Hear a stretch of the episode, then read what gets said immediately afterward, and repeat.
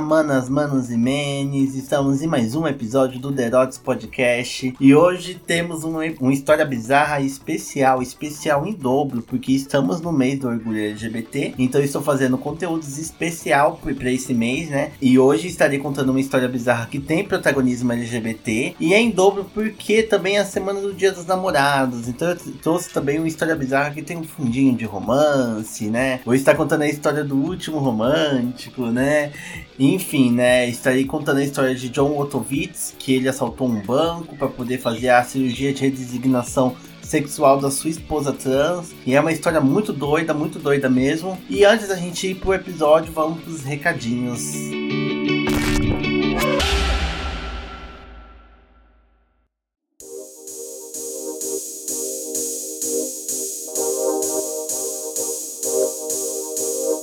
E eu quero começar esses recadinhos com agradecimento à minha amiga Luane, que apoiou esse projeto lá no Apoia-se do Derotes Podcast. Ela deu um valor que ela vai estar ajudando mensalmente. E eu tô muito feliz de que vocês acreditam no meu projeto e tá curtindo ele e tá ajudando. Enfim, eu agradeço muito do fundo do meu core, aqui do meu corezinho que você tá apoiando e ajudando. E é isso. Agradeço muito esse apoio que você tá fazendo, tá bom? E se você tá ouvindo e não sabe como apoiar, fique sabendo que temos o Apoia-se das Podcast que o link está aqui disponível nessas informações. Lá você pode estar tá ajudando com qualquer valor mensalmente, né? Tá entre 5, 10, 15, 20, 30 reais, o valor que você puder estar tá ajudando. E se você também não puder estar tá ajudando mensalmente, você pode estar tá ajudando através do Pix, que também está disponível aqui nas informações, que é derotespodcast.gmail.com. Lá você pode estar tá mandando qualquer valor também que você possa estar tá apoiando esse projeto. Os valores vão ser usados para divulgação, para compra de materiais, para mim também também, né? Que sou a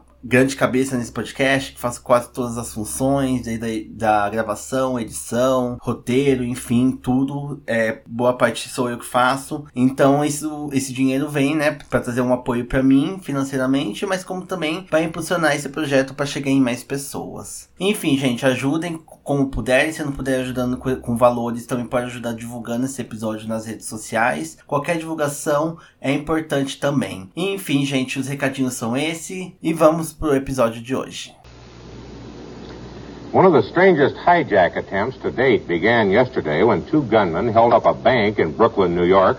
The gunmen got $29,000, but before they could leave, police moved in and the bank robbers seized eight hostages.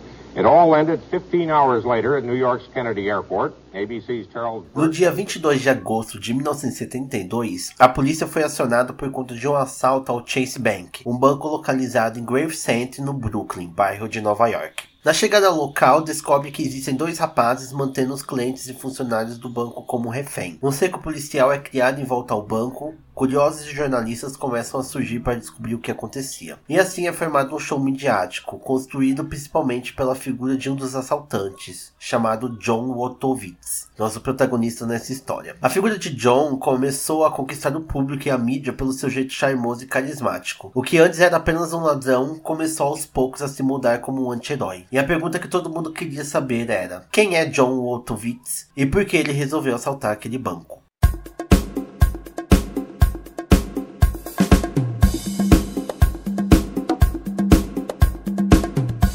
Antes de entrar em detalhes do assalto, a gente precisa falar um pouco sobre o histórico de John para entender as intenções dele, né? Então, John Woltowitz, ele nasceu em 9 de março de 1945 em Nova York. Ele é filho de um polonês, de onde veio o sobrenome, claro, com uma descendente de italianos chamada Teresa Basso Wotowitz. Tem pouca coisa sobre o pai dele, é, até no documentário que onde tirei boa parte das informações desse roteiro, tem quase nada de lembranças sobre o pai, então talvez não era um pai presente, mas ainda assim a sua infância foi comum e quando ele se formou no ensino médio, ele foi servir o exército na guerra do Vietnã. Nessa época anterior dele ir para a guerra, ele estava namorando a jovem Kaime Bifuco e ele tinha o desejo de casar com ela, né, longe de ir pra guerra. Porém, os pais de Carmen impediram porque achavam que ele não poderia voltar da guerra, né? Eles estavam já torcendo para que ele morresse. Mas aí, em 1967, ele retornou da guerra e finalmente casou com Carmen Bifuco. E com ela, ele teve dois filhos. Porém, existia um segredo que John escondia de sua esposa. Ele gostava de se relacionar com homens. E ao descobrir isso, eles acabaram se separando em 1969, apenas dois anos após se casarem. Separado, John decidiu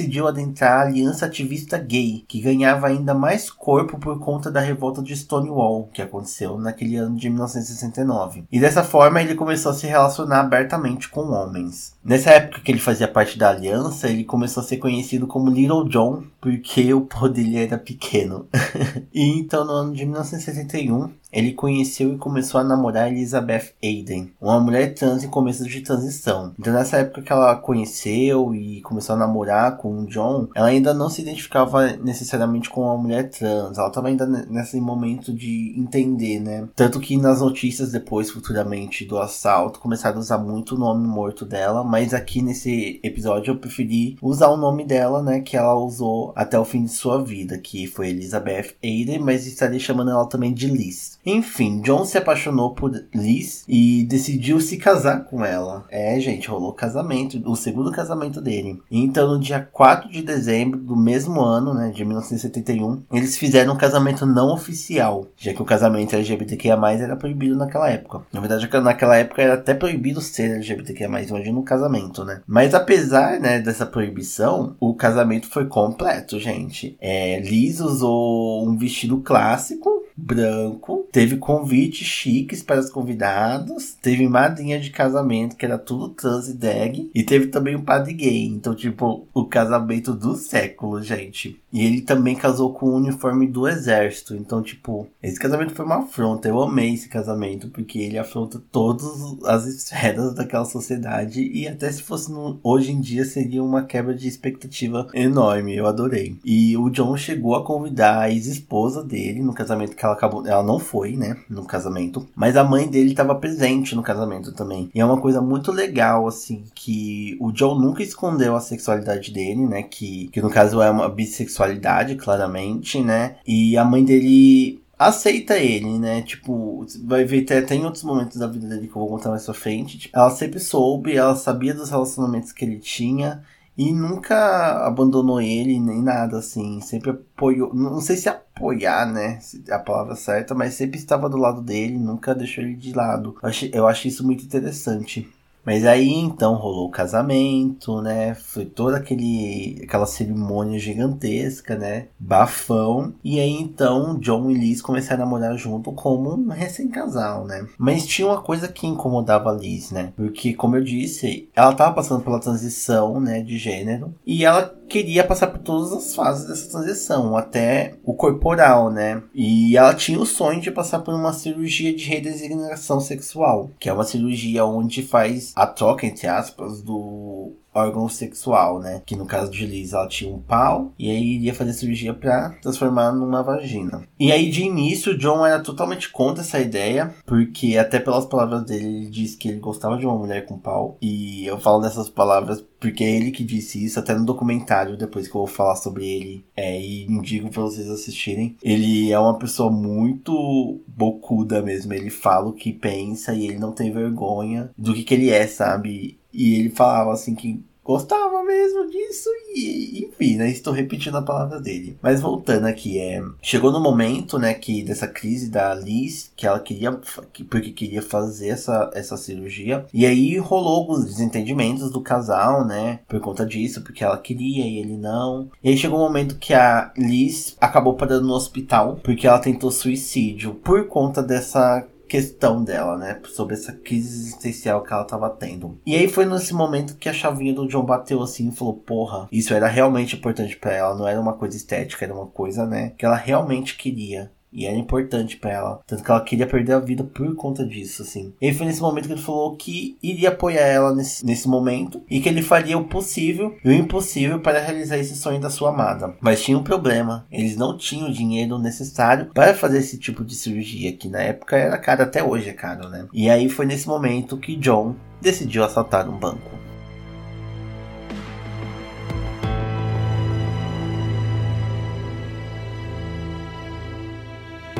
Apesar de ele ter feito essa decisão, existia um pequeno problema nesse plano dele. Era que John não fazia a menor ideia de como assaltar um banco. Então ele foi para um bar gay e ele acabou conhecendo dois homens chamados Bob Westernberg e Salvatore Naturali. E ele acabou recrutando esses dois homens para ajudar ele no assalto ao banco. Porém, também tinha a questão de que esses dois rapazes também tinham a menor ideia de como assaltar um banco. Mas ainda assim, vocês falaram: não, vamos fazer isso, vamos, vamos, vamos seguir esse plano, vamos assaltar o banco. Então eles arrumaram o carro, as armas que precisavam para o assalto. Então, segundo John, eles foram para um motel. Gente, essa parte, essa parte eu fico, eu, eu ri muito, mas é assim. Uh, eles estavam no motel e aí o John quis transar com o Bob, que parecia não querer muito assim. Mas o John meio que foi lá, convenceu eles e eles começaram a transar. Então o sol apareceu e ele queria entrar na brincadeira. E aí o Bob não quis com o sol e aí eles começaram, tipo, brigar, sabe? E aí foi no momento que o John vendo toda essa briga, assim, ele falou, gente, para aí, a gente pode morrer amanhã, então vamos morrer feliz, vamos fazer essa suruba acontecer, sabe? Enfim, eu não sei se isso realmente é real, porque quem conta isso é o próprio John. Os outros rapazes não estão, né, presentes para poder dizer se isso aconteceu mesmo. Mas eu quis trazer aqui para mostrar esse lado do John, que ele é um tarado, ele é um tarado pervertido mesmo. E eu adoro porque ele realmente assume isso, sabe? Ele não tem vergonha nenhuma de assumir que é um safado. Enfim, né? Isso aconteceu num dia antes do, do assalto, então no dia 22 de agosto de 1962 os três ficaram vagando de carro pelas ruas de Nova York para tentar encontrar o banco perfeito para que conseguisse botar o plano em ação, né? E aí eles acharam a primeira localização, porém um deles deixou a espingarda cair no chão e acidentalmente fez um disparo. E aí, né, chamou a atenção de várias pessoas ao redor, todo mundo olhou assim assustado para eles, e aí eles ficaram tipo, porra, vamos vazar daqui, e aí eles entraram no carro e foram embora. Aí eles foram numa segunda localização, mas aí entrar no lugar, o Bob encontrou um grande amigo da sua mãe. E aí ele começou a conversar com ele, meio que pensando que tava reconhecendo. E aí o grupo falou: Não, vamos vazar daqui que já estão reconhecendo a gente, né? Não vai dar certo, vamos embora. Aí eles percebendo que o plano não estava indo como planejado, eles decidiram se profissionalizar entre várias aspas. Porque eles escolheram a melhor forma de conseguir um currículo profissional. Eles decidiram ir pro cinema. E o filme que tava, né, na época lá em cartaz era o Poderoso Chefão que é dirigido pelo Francis Ford Coppola. E eu acho que acredito que todo mundo conhece o Poderoso Chefão, né, que fala sobre a máfia italiana, né, tem o Marlon Brando lá fazendo o John Corleone, né, então tem toda aquele, aquela vibe gangsta, né, e era isso que eles precisavam, eles precisavam de uma vibe gangsta para poder é, assaltar o banco, né. E aí eles assistiram o filme, aprenderam todas as artimanhas com a máfia mais famosa dos cinemas, e aí eles falaram, não, agora a gente tá pronto para assaltar o banco. E aí foi quando eles escolheram o Chains Bank, que fica em Gravesend, Brooklyn, né, o famoso lugar onde tudo vai acontecer. E aí então, eles, quando eles chegaram dentro do banco assim, o Bob deu uma amarelada, ele deu uma temidinha, falou assim: "Mano, eu acho que eu não vou continuar com isso, eu vou desistir, chega. É, boa sorte para vocês". Ele entregou a espingarda para eles e falou assim: vou embora. E saiu vazado do, do rolê. E aí os dois deram uma bombeada, assim, falaram: ai meu Deus, será que a gente continua? Mas aí o John foi lá: não, vamos continuar, a gente já tá aqui, vamos continuar. Então o John e o Sol entraram né, no local e deram ao caixa um papel com uma frase parafraseada do filme onde dizia I'm gonna make him an offer he can't refuse. Essa frase aí que tocou é uma frase famosa do John Corleone que ele fala no, no filme, no Poderoso Chefão, e que eles usaram, né? E tá, na tradução é: Esta é uma oferta que você não pode recusar. Então, né? Eles usaram, né? Inspirou, inspirou, o filme inspirou eles de verdade. Até tava fazendo uma citação na hora do assalto. E aí, enfim, né? Com o anúncio do assalto, eles renderam oito pessoas que estavam ali presentes, entre clientes e funcionários do banco, né? E aí eles começaram a pegar todo o dinheiro que eles podiam pegar, né? E aí no momento eles conseguiram roubar cerca de 175 milhões de dólares em cheque de viagens e 38 milhões em dinheiro. Uma grana, hein? E aí estava dando tudo certo, tudo estava ok. O João já estava cantando vitória, já sabia que ia conseguir o dinheiro para a cirurgia da amada, ainda ia conseguir uma baita grana ainda para gastar, até que a polícia apareceu.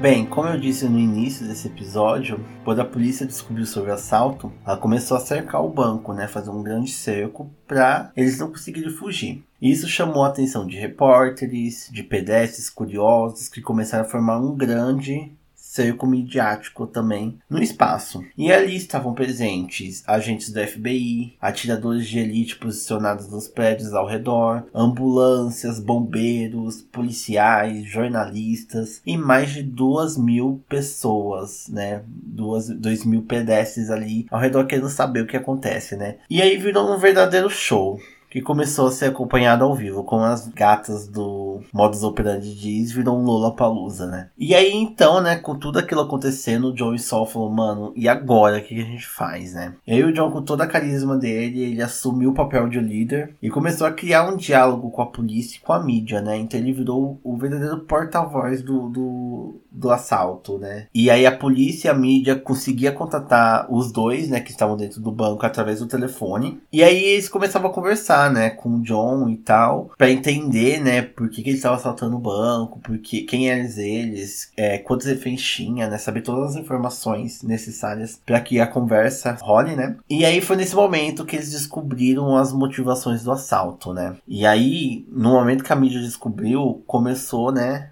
o famoso sensacionalismo, né? Fazendo pipocar na televisão um assunto. E eles conseguiram até cenas do casamento da, da Eden e do John. Descobriram que ele tinha uma esposa e dois filhos. Então começou, né? Toda hora aparecia na mídia, tanto que a mãe dele, a Carmen Bifuco, né? Que é a ex-esposa, é, descobriu tudo isso estava acontecendo através da televisão, né? Que viu, do nada eles viram as fotos do John lá na TV e falou, porra, o que, que ele tá fazendo naquele banco? E aí, gente, começou a acontecer várias coisas, assim. É, o John, como porta-voz, tinha, além de falar pelo telefone, ele também ia na frente do banco. E aí ele ia na frente do banco com tudo, assim, ele saía, ele ficava, tipo, na calçada do banco, à vista de todo mundo, mesmo com os atiradores de elite lá no, no, no prédio, mirando nele, ele ficava lá aparecendo né? Mas os policiais não atiraram nele, obviamente, porque o Sol, né, que é o parceiro dele, tava dentro do banco, né? E eles queriam evitar, né? Se desse um tiro no John, o que, que o Sol iria fazer lá dentro, né? Ele poderia dar uns tiros nas pessoas. Então tava tendo, né, toda uma paciência, assim, né, pra entender. Ainda mais vendo que eles eram amadores, tava pra ver que eles eram amadores. A polícia já tava sabendo de ciente disso. Então eles estavam tentando conversar, né? E aí foi nesse momento que rolou várias coisas, assim. O John saía, né? Ele exigiu pizza para alimentar os reféns. E ele pagou o entregador com alguns maços que ele tinha acabado de roubar. Ele também jogava maços de dinheiro pro público ao redor. E chegou até o momento que a mãe dele apareceu lá e falou: Por que você tá fazendo isso? E ele jogou, tipo, maços do dinheiro que ele roubou pra mãe também. Enfim, ele brigava com os policiais porque chamavam ele de faggot, né? Que é um termo ofensivo para pessoas homossexuais, que é usado lá nos Estados Unidos. Seria a mesma coisa que viado, bicha, que a gente usa aqui no Brasil, né? Enfim, né? Essa atitude extravagante do John de ficar aparecendo, de ficar dando a cara tapa lá, fez com que a mídia e o público ao redor começasse a tirar o cunho de criminoso do John, né? E começasse a olhar ele como um anti-herói, como se ele fosse um Robin Hood que tentava roubar um banco para uma atitude altruísta, né? Porque pelo menos naquela época não, não tivesse ainda um olhar tão benigno para a causa LGBT, né? A revolta do Stonewall tinha acabado de acontecer, então tava pipocando, né, na mídia essas questões, né? Então o ativismo LGBT tava, tipo, a rodo lá também, ao redor, meio que apoiando. E, tipo, já tava todo mundo sabendo, até que a esposa tava no hospital porque tentou se matar por conta da, da cirurgia e ele tava lá fazendo. Então, tipo, acabou virando um ato romântico, sabe? Como se ele fosse um, o último romântico, né? E, enfim, ele começou a mudar, né, essa visão, até pelos próprios reféns. Os reféns começaram a gostar dele e sentir menos medo. Uma das reféns, né, chamada Shirley Ball, uma das caixas do banco, né, ela diria futuramente numa entrevista que ela percebeu que ele era amigável, que ele tinha um propósito para assaltar o banco e que ele acreditava que ele iria entrar e sair sem nenhuma dificuldade. Porém, não seria isso que aconteceria.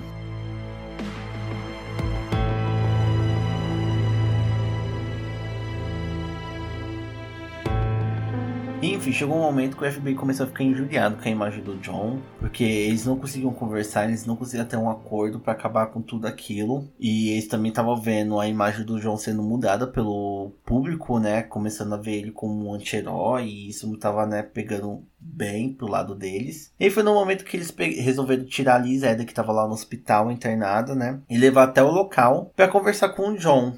Porque se foi ela a motivação de ele estar tá fazendo aquele assalto, talvez ela conseguiria fazer ele desistir do assalto e liberar os reféns. E eles tiveram entre umas quatro e cinco conversas, né? Porém a Liz não estava conseguindo muito convencer o John, porque ele não estava muito confiante de que sairia vivo daquilo tudo. Então eu pensei que ele estava tendo um atrito com o Sol que parecia estar ameaçando os reféns. E isso é uma coisa, um ponto até interessante, porque eu tentei pesquisar muito sobre o Sol, né, que era o parceiro do, do John nesse, nesse assalto, mas eu achei pouca coisa sobre ele, assim. E eu não sei exatamente o que ele estava sentindo naquele momento, sabe? Mas por todas as informações que tem trazendo, parecia que o Sol estava em pânico e ele parecia que estava ameaçando de atirar nas pessoas se caso ele não conseguisse sair vivo daquele negócio, né? Então tava uma, uma coisa meio tensa lá dentro, apesar do John parecer que tava tudo calmo e tal. Parecia que tava tendo um atrito entre eles dois. E aí, né, entre as conversas, o John fez um pedido extravagante, né? Não que tudo que ele não tenha feito até agora tenha, não tenha sido extravagante, né? Mas nesse momento ele chegou fez um pedido para Eden. Né? Ele, ele queria que a Eden fosse até na frente do banco para que ele pudesse dar um beijo de despedida. Porque ele acreditava que ele não iria sair vivo disso e queria dar um beijo nela. Olha só, né? Mas a Eden não foi porque ela tava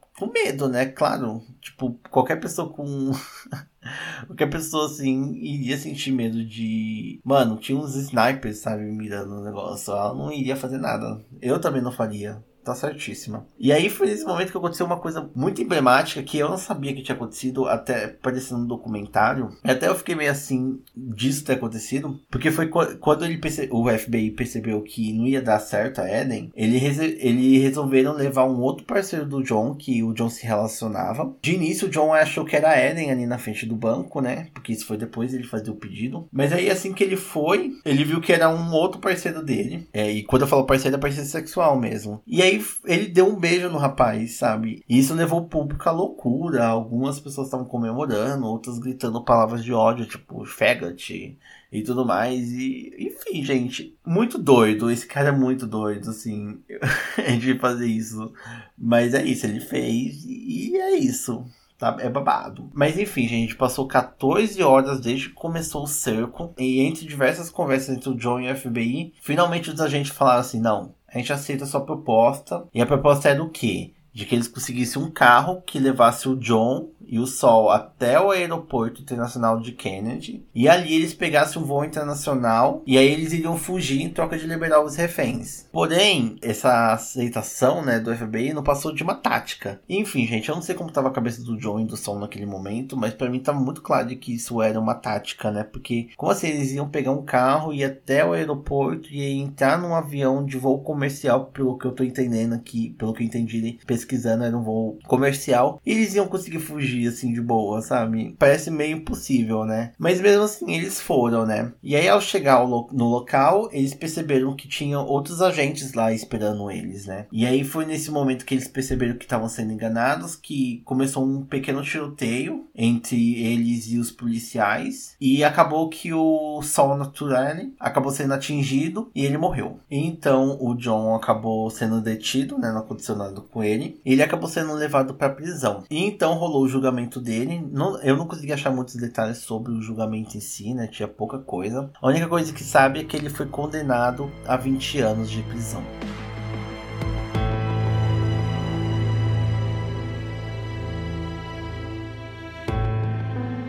E foi quando ele estava na prisão que ele recebeu o consentimento para que fizesse um filme sobre o assalto, né? E que de início o John não foi muito a favor desse filme, mas ele acabou sendo convencido pela Liz Eden, que disse que era uma oportunidade de ela conseguir o dinheiro para a cirurgia, né? Porque o pessoal, né, para produzir o filme, eles teriam que pagar direitos autorais, né, da história dele e tudo mais. Então ia rolar uma grana, né, atrás disso. E aí ele acabou aceitando por conta da Liz. E assim, em 1975 saiu o filme Um Dia de de Cão, é, onde teria o Al Pacino fazendo o papel né, do, do John. O John não gostou do filme, ele não gostou de como foi retratada a sua história, e ele até escreveu uma, uma carta ao diretor de cultura do The New York Times com diversas críticas. Primeiro, ele disse que o filme não mostrou toda a verdade e o que mostrou foi distorcido. Ele disse que não era verdade que ele criou um acordo com o FBI para atrair o seu parceiro, porque no filme parecia que o FBI meio que falou que ele poderia sair vivo, mas o Sol não iria conseguir, sabe? E aí o, o John meio que acabou aceitando isso. E aí o John mesmo diria que não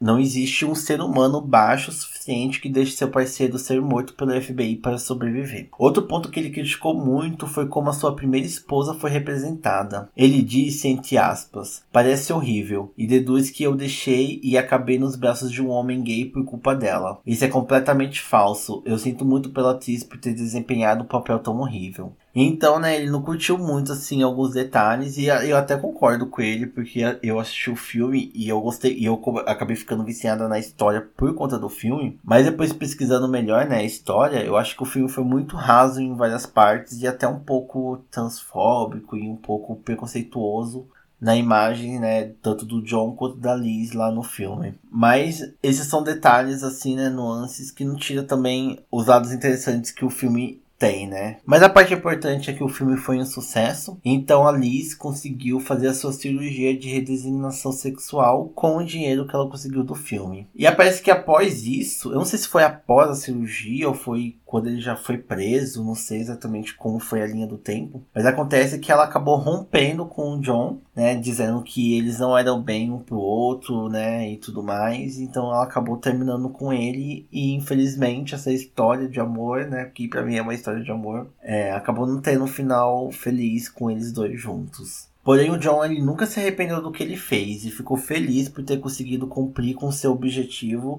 em ter salvado a vida da Liz, apesar das escolhas né, que ele fez. É, na prisão, ele teve alguns momentos difíceis, porque ele era visto como um, gay, né, como um viado, né, uma bicha lá dentro da prisão. E também por ele ter acabado se tornando uma figura famosa, porque tinha um filme, né, sobre ele, que até ganhou Oscar, que foi o recorde de bilheterias, né. Então, tipo, tinha um, um atrito, né, entre ele e outros presos. E foi quando ele conheceu o George Heath, que era corpulento, né, e, e, e bem conhecido na prisão e acabou que o John virou um protegido dele. Então os dois acabaram se relacionando e se casando na prisão em 1975. George disse que não foi exatamente um casamento, né? Mas o, o John tinha essa pegada de que sempre que ele se relacionava com alguém, ele queria casar. Ele queria casar, queria casar. Então, meio que, né, ele, ele aceitou esse casamento, mas não foi exatamente um casamento, né? E então o John, ele passaria apenas 5 anos dos 20 do qual ele foi condenado. Então seria solto em 1978. Ele passou então a morar com a sua mãe, novamente, e continuou o relacionamento com o George. E esse rapaz até foi morar com ele lá na casa da mãe dele quando o mesmo saiu da prisão. Bem, fora da prisão, John deu bastante entrevistas, até mesmo com a Liz Eden. Tem, tem até umas cenas interessantes entre eles dois que eles ficam se alfinetando e meio que traz uma tensão sexual, sabe? Entre os dois. É muito interessante. Porém, apesar disso, os dois nunca voltaram a ter nenhum tipo de relacionamento, né? Eles, mas continuaram uma amizade. Liz Eden casou com outro rapaz futuramente, depois acabou se divorciando no, também. E infelizmente faleceria em 1987, aos 41 anos, por conta de uma pneumonia decorrente da AIDS que ela havia pego por conta de uma transfusão de sangue após um acidente de carro. Trágico, né? Já o John viveria o restante dos seus anos com a sua mãe e seria sempre reconhecido como um anti-herói, tirando várias fotos no banco que ele roubou. É, ele tem várias fotos com armas também. E, tipo, ele,